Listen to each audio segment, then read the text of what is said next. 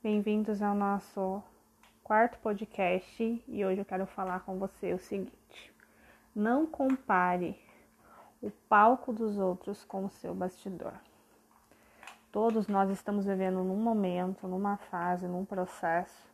Então pare de se comparar com outras pessoas, pare de focar no que as outras pessoas estão fazendo, no, qual, no quanto elas estão se desenvolvendo.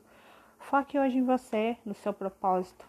E mais que isso, Seja grato por pequenos desempenhos, seja grato por pequenos, pequenas habilidades vencidas, por pequenos progressos. Quando você começar a se tornar grato pelos pequenos avanços na sua vida, você desfoca o palco do, do no você se desfoca do palco do outro e começa a gerir o seu bastidor, gerir o seu palco e receber os seus resultados. Um grande beijo.